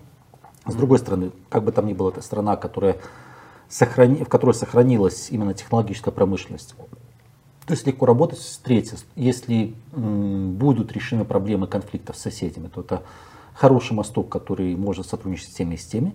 Четвертое, это а, определенный противовес ну, той же самой России вот в регионе, если это будет китайский именно зона влияния. И, наконец-таки, пятое, ну, это, как бы сказать, просто такая вот, ну, элементарно хотелка, либо не хотелка. Ну, понимаешь, ну, нету у Китая пока что государства, именно в Европе, который бы не оспарил, что он там в Европе, не где-то в Азии, где бы он ткнул пальцем и сказал, а вот это мое. Ну, конечно. Ну, я бы сказала, вот. что Беларусь это как, знаешь, площадка для проникновения на СНГ, на ЕС. Да, это, надо... Плюс Китай всегда относится с, относится с распростертыми объятиями ко всем изолированным, униженным и оскорбленным. Вот. Поэтому... Ну и, и плюс, э, говоря снова таки о Коле и отношениях Си Цзиньпина к Лукашенко. Во время не этого, а вот предыдущих визитов, э, младший Лукашенко, он начал учить китайский. Ну, естественно. Вот. И э, вот представьте, насколько Си было приятно. Он с ним поговорил на китайском? Так он, он с ним мало того, что говорил, он участвовал в беседе, он помогал переводить и так далее. Ну, молодец. То есть, ну, для, для Си это... Нет, так это высший уровень дипломатии. Это вот, то есть это... Э, это династическая э, дипломатия, да, как прям из тех вот времен, когда... Да короли между собой там общались, между своими родственниками, которые там интегрировались. У Си Цзиньпина есть дочь. О! Но она 92-го года рождения, она все, она уже, як то кажуть, старородящая. По, по китайским меркам. Да по нашим меркам тоже. Все вот. еще по некоторым. Это ей 30 Но... что, один получается, да? А, да, получается. Но, а, Гарвард закончил. Вот, ну, ну, ну, теоретически. Ну, теоретически. Там, там, там же не только Си, там еще есть его ближайшее окружение. да, у Си Цзиньпина есть брат, племянник, все дела. У них и дети. Смотри, э, экономические связи. Э, можно ли рассматривать китайское направление белорусской внешней политики э, как попытку диверсифицировать свои экономические связи и зависимость от России? Да, да. А, в первую очередь технологически. Технологии. Что, да, Китай, Китай, как бы там ни было, ну давай так. Только... А как насчет рынка? Нет, так рынок, тоже. Китай, Китай а, постепенно открывает, но давай только вот, условно говоря, за последние несколько, несколько лет. Да, там разные источники прихода денег, но лазеры, электроника, а, процессорная техника. Ну, в Беларуси была и своя оптика, но немножко и там. Дальше из живых производств. А, коробки передач, двигатели внутреннего сгорания, сборка автомобилей, как говорится, карманная э, фирма окружения Лукашенко и бывших э, кыргызских президентов и премьеров, это Белорусская национальная биотехнологическая корпорация, то есть где, где делают, делают именно кислоты. Uh-huh. Э, ну, с целлюлезы там, конечно, не получилось, это было это больш, большущий фэкап, там захотели сделать много, не получили ничего. Немножко нефтехимии, а немножко физики новых материалов. То есть это, это то вот те технологические направления, которые поприходили ну, за последние, условно говоря, пять лет в виде либо R&D, либо производства. И это, ну, это все ведется через Россию, ну, потому что другого пути ну, Да, не раньше через Украину, раньше через э, страны Балтии. Угу. Угу. И можно ли сказать, что Беларусь уменьшила свою зависимость от России? Сейчас нет. Пока во, во время, вот сейчас, когда, когда была эта волна санкций военных, то наоборот, с точки зрения привязки к рынку, как раз процесс обратный. То есть Беларусь попала, в, ну, если не в катастрофическую, то в очень большую зависимость от российского рынка. То есть смотри, а, если мы говорим об экспорте, логистика экспорта или через Россию, или никак. Ну да, то, что мы только что сказали. Вот, если мы говорим о рынке сбыта, когда у тебя рынок сбыта более 60% твоей продукции, ну 55-60, сейчас, возможно, будет больше Россия, да, понятно, что это, как говорится, условно сезонный фактор, потому что ходят европейцы и э, Беларусь спешит занять освобождающий, э, э, свободную нишу, но с другой стороны против Беларуси тоже свои санкции и так далее. Но если ты так зависишь от одного партнера, ну это просто банально опасно. Э, то есть торговля с Россией, она выросла опережающими темпами намного. Uh-huh. Вот, плюс параллельно, да, есть еще с точки зрения инвестиционного, есть еще желание как бы сказать, учитывая, что России необходимо технологическое оборудование, либо там технологически насыщенные товары, то есть желание под шумок и подоить Россию. Какие-то там финансирование инвестпроектов и так далее. То есть, ну, это, это тоже есть, это, это сейчас, сейчас проявляется, то есть это дойка начинается. А с точки зрения Китая, ну, Китаю явно не нравится затянувшийся конфликт Беларуси с соседями. Угу. И Китаю явно не нравится, что Беларусь так активно впряглась войну против Украины. То есть угу. с точки э, понятно почему, потому еще раз э, для Лукашенко было важно, чтобы Россия не вмешивалась в референдум по новой конституции. И если допустить, что он свято верил, скорее всего, он свято верил в то, что Украина долго не продержится, то формат, когда у тебя э, ты проводишь референдум, русские не вмешиваются, но в это время они, они меняют власть в Киеве, потом в Киеве сидит какой-то условный Медведчук, с которым до этого за последние полгода ты встречался более шести раз, угу ну тогда ты в дамках, у тебя все хорошо. Да. Вот, но эта схема не сработала. И получилось, что вместо бонусов, ну как бы сказать, начало прилетать uh-huh. политически, экономически и так далее. Поэтому с точки зрения вот именно устойчивости зависимости сейчас как раз таки обратный процесс, что Беларусь наоборот uh-huh. попадает в большую зависимость от России. В связи с этим, возвращаясь к нашему вот первому вопросу по поводу э, возможной смены власти, там, прихода к власти оппозиции или спайки оппозиции правящих элит, все же это должно быть подкреплено ну, каким-то видением, альтернативным видением экономики да, и торговли. Потому что, ну, например, э, понимая, что Беларусь критически зависима, как ты сказал, от России экономически и финансово, э, как белорусской оппозиции что ей нужно сделать, то есть каким образом они могут претендовать на власть, если они, например, вот они вот, вот я зачитал, Тихановская вот предлагает вообще разорвать отношения с Россией. Значит, она предлагает, ну, она, по она, сути, она, отсечь давай так, э, она, она, сделала, она сделала эти заявления несколько раньше. То есть, э, ну, давай вспомним, было селфи с Зеленским. Не, ну было такое. Да. Вот перед этим были эти заявления. То есть это, это было, среди прочего, из, из, с Украины много прилетало, что, ребята, определитесь вы с кем, вы с кем. И, наконец-таки, ну, Вильня, Виленская часть, белорусская оппозиция решила, мы сейчас определимся скажем жестко, и стукнем кулачком по столу. Ну, то есть ты намекаешь на то, что если, например, условная Тихановская или коллективная Тихановская придут к власти, то как бы не будут они рубить все а, торгово-экономические связи смотри, с Россией. Торгово-экономические нет. Союзнические и так далее вполне вероятно, потому что будет запрос. Но сразу я тебе скажу, если они, э, мы же можем себе представить, что, например, они приходят к власти, и они говорят, там, Россия, мы выходим из УДКБ, там, они посылают их по политическим, идеологическим моментам, а Россия в ответ вводит санкции и, например, начинает перекрывать им какую-то какую-то отдушину, знаешь, что там 50% экспорта завязаны э, белорусского на Россию. И таким образом э, Беларусь страдает. В этой ситуации кто может предложить альтернативу вот Беларуси? В, понимаешь, вот в этой ситуации как раз таки вопрос, что Европейский Союз быстро не раздуплится. Вот я об этом. То есть они вот. готовы вкладывать деньги а, еще и в Беларусь. Ну, вот вот тут как раз мы возвращаемся к, к формату той же самой Украины. В случае смены на нормальный демократический режим как раз таки это то, что а, и раньше в качестве чего выступала Украина, частично украинский рынок он был альтернативой российскому. Угу. А, с другой стороны, вопрос, в каком состоянии будет сама Российская Федерация. То есть для, для смены власти Беларуси идеальный вариант это как когда Россия терпит поражение в Украине, причем такое поражение, которое признают и элиты, и часть населения, то есть что приводит к внутриполитическому кризису.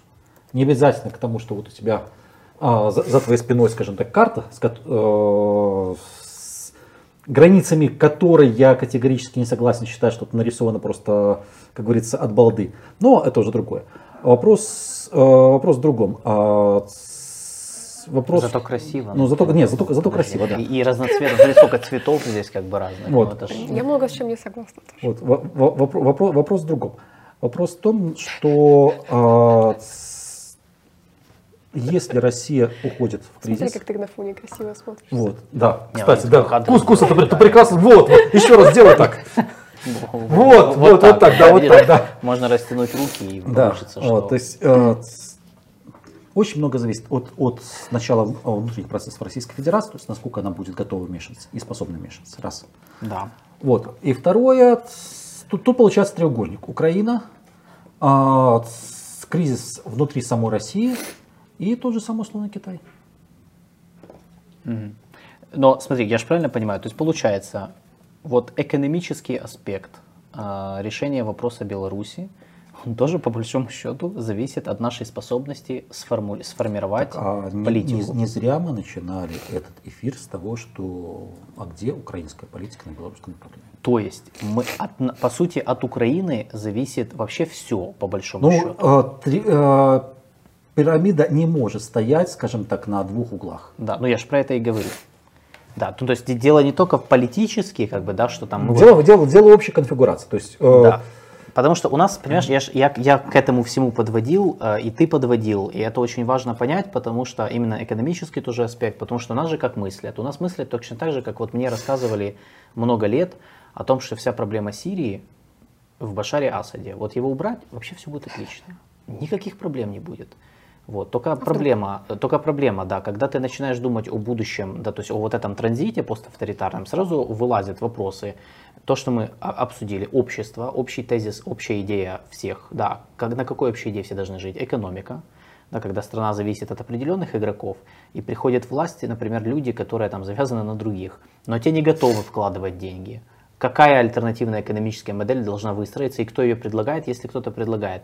То же самое по Беларуси. То есть у нас э, часто сводится дискуссия о том, что вот Лукашенки не будет и все. Не, ну, и... смотри, а, возвращаемся снова к началу эфира. То есть а, определенная доля а, рациональных соображений в этом есть. То есть, если ты хочешь сделать так, что вот и я в домик, и проблема я не вижу, проблема решена, да, Лукашенки нет, и все, проблема нет, все прекрасно, понимаешь, там, там предсказуемый режим, говорим о торжестве демократии, как там реально происходит событие, это уже никто не знает и всем глубоко фиолетово. Это то, что да. прекрасно удовлетворит на данном этапе Европейский Союз. Ну, потому что это понятно. Да. Их же нет, так это, и тем более мы это уже проходили, мы это в Ливии проходили, когда Каддафи нет, и первый, год, нет. и первый год все такие, ну круто вообще. Каддафи, Каддафи нет все. А потом, правда, вылезли куча проблем, которые никто не знал, как решить. И до сих пор не знает. И миграционный вопрос до сих пор ну, сотрясает Европу. Ну, ну, Каддафи нет. Но Каддафи нет, да. Поэтому с Лукашенко тут то же самое. То есть, по большому счету, мы вышли... А Асад есть. Пока еще есть. И это заноза. Да. Ну, на самом деле, вот интересно, да, что сейчас уже как бы вообще не обращают внимания. Но, но я думаю, да, пока что есть, но я думаю, что там какой-то транзит там тоже будет в любом случае. И Мадуро есть. Да, и Николас Мадуро есть, и, в общем... Не, ну подождите, Мадуро же обещал, да, выборы. выборы. Нет, так, Конечно, же обещал. Он так и сделает, он так и сто процентов так и сделает. У одного Мы же верим. отдельно взятого белоруса есть еще с 94 -го года а, о, самое любимое слово. Я его попробую произнести в его а, произношении, это как в Беларуси называют росянка, в Украине суджик. Но я же вам обещаю! Да. Вот он тоже обещает. Не, ну некоторые эксперты мне доказывали, что Мадуро вот, обещал вот, выборы и обещал уйти, так это, возможно. Это, это, это тоже обещал уйти, возможно, когда-нибудь. Если будут условия. Он не уточнял, на каких именно выборах, да. Да. Поэтому, да, мы просто вышли на идею о том, что Украина, если сформирует э, целостную политику, понятную партнерам, причем тут мы, мы уже разделили, да, что есть разные. Есть, есть партнеры Польша и Литва, у которых там, и им надо по-своему это объяснять. Есть партнеры на Западе, у которых там меньше, треб, им надо тоже по-своему объяснять. Я не знаю, надо ли Китаю объяснять Украине. Вот, для этого вначале надо китайское направление украинской политики создать. Да, а потом начнет объяснять. Ну, в общем, если Украина, э, в общем, э, да, сформулирует, долго, долго, особенно долгосрочно в идеале вообще было, было бы целостную, как упорядоченную политику по Беларуси, то по большому счету у нас, то есть мы одна из стран, которая имеет потенциал и возможности создать как э, политическую альтернативную модель ну, партнерства Беларуси, так и экономическую, как бы, то есть и в том числе выход на рынки, потому что, в общем-то, это ну, естественно. Более того... Ну, кстати, если, если не получится, если будет нормальная Смотри, вопрос тоже, как мы выходим из войны, кто у нас будет, как бы сказать, ключевым партнером. То есть, само собой, Соединенные Штаты Америки, но если мы говорим о треугольнике с участием Китая, есть два варианта. Либо мы выбираем формат, что Китая нет, это, это как говорится, ось зла и коллективное воплощение дьявола да, в этом мире, да. либо это партнер. Вот. И тут как раз таки вопрос участвует, будет ли Украина иметь политику как раз таки на северном направлении, белорусская не... Если мы выбираем, что это воплощение дьявола, то в таком случае необходима какая-то прокси-сила, либо какая-то, какое-то государство, которое будет выступать посредником. угу. мы получаем тогда в случае влияния, мы получаем это государство, но нам тогда надо на него влиять. То есть мы тогда э, в любом случае обязаны иметь... Ну, это Китай, Турция. Да, да, нет, так я имею в виду, да. Теперь, э, если мы выступаем с точки зрения партнерства, тогда Китай может получить вообще уникальную ситуацию, то есть он фактически перекрывает половину Европы транспортно своими партнерами. Ну, ну, если Украина будет партнером да. в этом, да. Но тогда, но в таком случае нам тоже для того, чтобы не э, конкурировать с, э, друг с другом и э, не делать большие неприятности, скорее выступать с партнером по одним и тем же направлениям, например, либо на китайском, либо на европейском рынке, угу. нам в любом случае тогда снова-таки необходима белорусская политика, необходимо влиять. Да. Э, напоследок, сейчас еще пройдусь по вопросам, которые были. Значит, мы ответили, по сути, на вот это те вопросы подписчиков, которые вы задавали вот под, собственно, анонсом этого эфира. Э, про слияние РФ и Беларуси мы говорили уже. Игорь про это сказал, э, ну, вернее, так, мы посмеялись. Я думаю, этот ответ достаточен, да, про слияние в единое государство. Его сейчас не будет.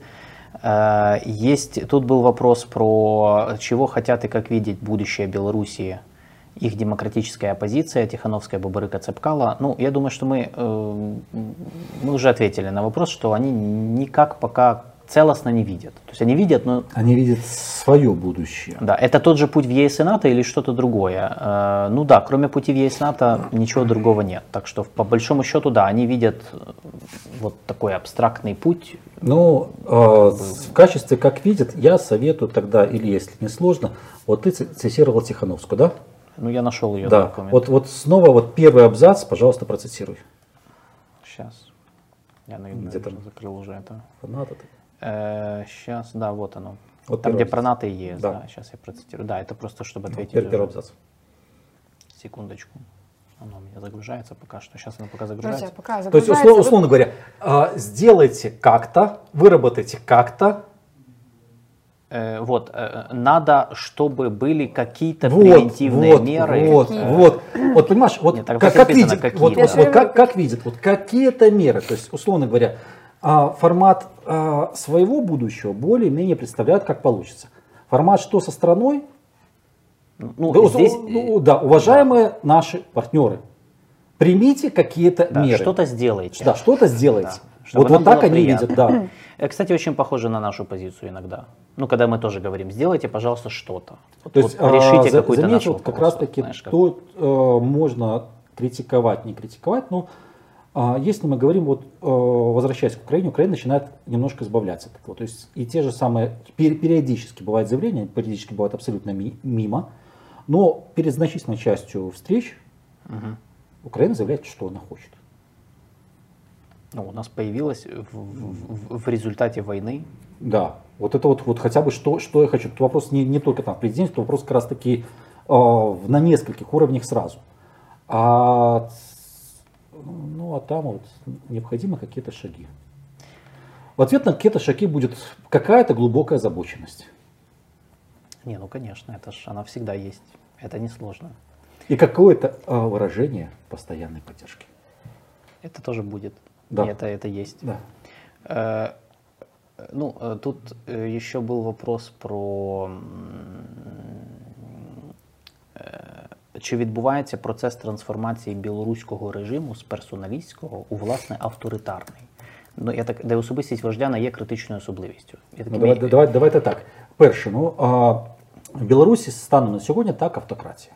Так, вона дуже дуже міцно зав'язана на одну персону. Да. Але е, проте в будь-якому разі е, певні такі паростки колективного Лукашенко, Лукашенки вони е, почали бути помітними ще років 8-10 тому. Так, зараз політична система в Білорусі вона має трансформуватися. Вона буде трансформована, бо альтернативою цьому є крах як політичної системи, так можливо і держави, якщо ніхто не, не буде спроможний перехопити владу. І е, трансформація політичної системи вона задумувалася навіть до 2020 року, тому що оточення Лукашенка вони заявляють про нову конституцію ще в 19-му. Інша справа, що в 20-му вони налякалися навіть з того, що думали робити, і пішли найбільш таким довгим варіантом, найбільш м'яким для них. Тому трансформація вона вже йде. А інша справа, що вона, на жаль, вона буде розтягнута на декілька років. Або на декілька навіть електоральних циклів. Последний я тебе задам вопрос. Или у тебя есть, э, потому что у меня есть вопрос по пригожинцам. Ну, давай. Где они? Нет, где? Сейчас Игорь позвонит, узнает, где они там на пути, в пути. Не, где они, наверное, меня не так интересует. Э, вот. Меня больше интересует, зачем, зачем они Лукашенко. А именно пригожинцы нафиг не нужны. Ну, то есть это не его инициатива была, Нет, мол, нет, давайте минутку. я их заберу давай, себе. Давай так. Давай разделяем а, с- э, три- на три вещи. Первое. Сами пригожинцы, то есть бойцы массово, Да. не нужны. Абсолютно. А как же защитить А, род- родину от, э, забудь. где нападение забудь, забудь, забудь, забудь, забудь, забудь. Вот, а, с точки зрения Пригожина, а, вот мы говорили про такую вещь, как медиарынок, и что телевизор уходит. Приходит новые медиа. Давай вспомним, что Пригожин это медиагруппа Патриот, ну, которую сейчас формально якобы ликвидируют. Это фабрики да. троллев, это телеграм-канал и так далее. Но которую не ликвидируют. Да, но может ли Пригожин с такими кадрами быть полезен Лукашенко для того, чтобы пытаться вылезти на новое поле? Естественно, да. Давай вспомним почетного консула Республики Беларусь Зимбабве. А если бы он ездил по Конго в окруж- э, под охраной пригожинцев? Типа его бы не арестовали. Да. Ну да. То есть э, смысл в чем, что маленький такой, маленький гешефчик, маленький гешефтик, маленький бизнес Александра Лукашенко в Африке, его окружение, он уже перерос тот, с- ту границу, за которой он перестал быть незаметным. Мгм. Вот, ну, и, соответственно, когда ты становишься заметным, у тебя появляются немножко другого уровня конкуренты. А бизнес в Африке, он, как правило, охватывает сразу несколько стран, но это, это означает, что если в одной юрисдикции у тебя все хорошо, это не значит, что в тебя не будут стрелять другой. И тут необходимо и, силовое, и силовое, силовая поддержка, и связи с местными элитами. Все это есть у Пригожина. Мгм. А, И третье, очень важное, на российском поле. Но это очень быстро закончится, но пока что Лукашенко на коне. А, давай вспомним, как Россия выстраивает отношения со всеми постсоветскими странами. Мы вас снабжаем, благодаря нам вы существуете. Мы вам что-то дешево продаем, мы вас защищаем и так далее. То есть России все должны. Теперь смотрим, что происходило с э, так называемым мятежом. То есть, да, Пригожин поехал на разборки. Российские СМИ не знают, что делать, и на- начали раскручивать тему, что мятеж и угроза стране. То есть они сами поднимают тему, что э, Россия, м, скажем так, есть угроза э, существованию России. И тут появляется Лукашенко и говорит, так я же вас всех спас. Не, ну понятно. И получается, извини, что Россия тупо торчит Лукашенко. Несколько услуг. Так они сами так и сделали. Так они сами так и сделали. Минутку. Учитывая, как Лукашенко любит маленькие гешефты. То есть они, они сейчас начинают понимать, скажем так, куда они вляпались. То есть, давай вспомним, сразу до, до 31 года, чтобы не, мело- чтоб- чтоб не мелочиться, человек, скажем так, поставил вопрос о цене на газ. Сейчас он, скорее всего, будет ставить вопрос о такой вещи, как не вмешательство России в выборы и в политический процесс, что для него важно. Третье – это вопрос экспорта через российские порты. Четвертое – это вопрос использования серого флота танкеров Российской Федерации. Пятое – Россия тоже есть в Объединенных Арабских Эмиратах, есть в Африке. И где-то тоже хочется получить свой еще один маленький гешефтик. В этом и множество, множество, множество других еще вопросов. В конце концов, сын поехал в Китай, а не в Москву. Вот. И, и вот тут вот что-то мне подсказывает, что Кремль, да, сейчас он будет подыгрывать, но ближе к Новому году он решат, что ну, многого просит товарищ. То есть снова будут сгущаться тучи, Мгм. и беззаветная дружба Смотри, пойдет трещинами. мы недавно узнали о том, что Пригожин, какой, какой, какая неожиданность, встречался с Путиным. Ну да. Да, ну это же вообще невозможно. Как это? Ну, ну, ну, ну да, Он мы же мятежник, Он же, бунтовщик. да, он же бунтовщик, который просто его надо его же замочить хотели Он встречался с Путиным. То есть Ага. мы исходим из того, что очевидно, ну Пригожина ну полностью не выкинули Так его и не будут выкидывать. и не будут выкидывать, учитывая его активы и вот эту подпольную империю в Африке. Соответственно, и тут просто вот один наш спонсор и подписчик Саша Левченко правильно задает вопрос. А, Может ли Вагнер быть умовною російською силовою партією на випадок заворушень в Білорусі? Потому что, ну то есть э, Пригожин же, он как бы не очевидно антипутинский. То есть mm-hmm. если эти связи сохранятся, не сможет ли Путин его как-то использовать? Э, ну как как раз вот эту силовую нет, партию в случае... Вопрос, э, и вот тут как раз таки, почему Лукашенко, вот возвращаемся к тому, что Лукашенко абсолютно не нужны вагнеровцы. То есть использование... Ну, потому что он видит в них да, угрозу. Да, использование Беларуси через качество перевалочной базы. Ради бога. Определенно небольшое количество, там в пределах нескольких сотен этих бойцов, которые там будут подпишут контракты, как там инструкторы и так далее, чтобы показать, что вот мы их, мы их тоже интегрируем. Uh-huh. Не проблема. Uh-huh. Остальное ему не надо. Друзья, я хочу с небольшой рекламной паузой вклиниться. Пожалуйста, лайкайте эфир. Да, Пожалуйста, да лайкайте, да будет вам счастье. Да.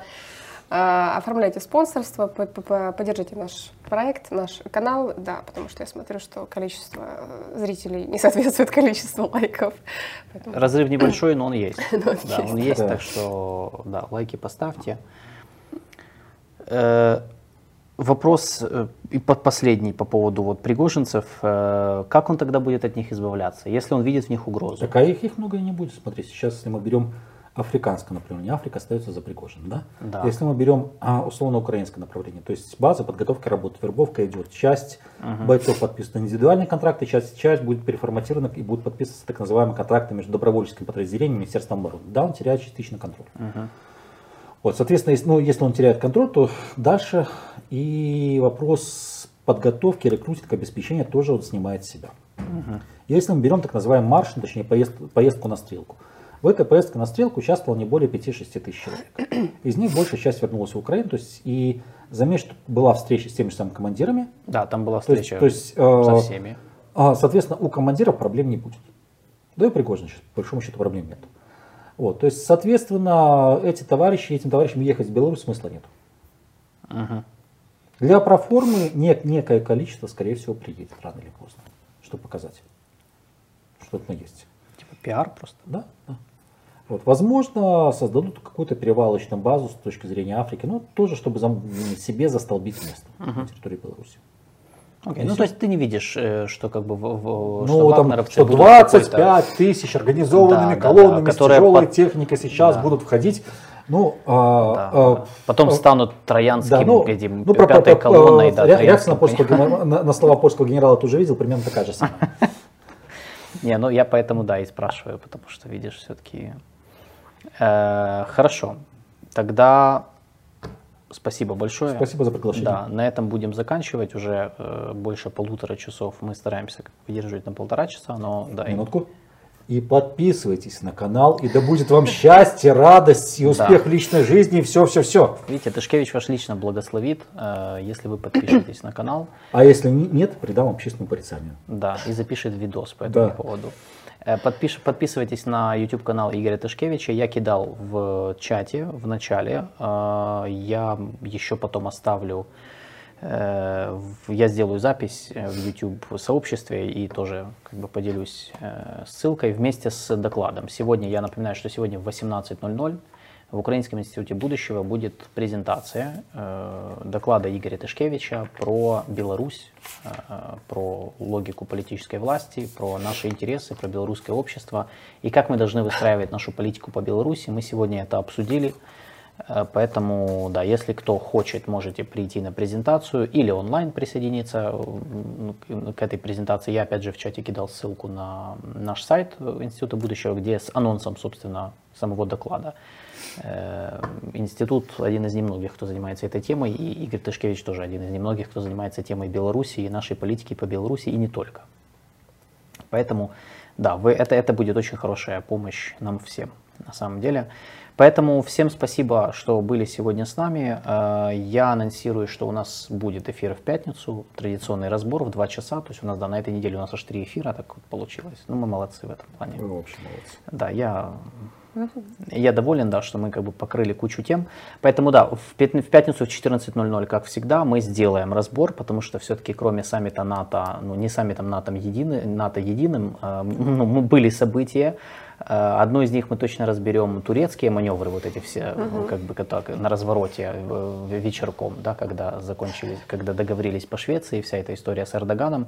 И э, думаю, что много еще другого. Поэтому да, до пятницы и всем желаю хорошего дня. Всем пока. Всем пока. Всего доброго.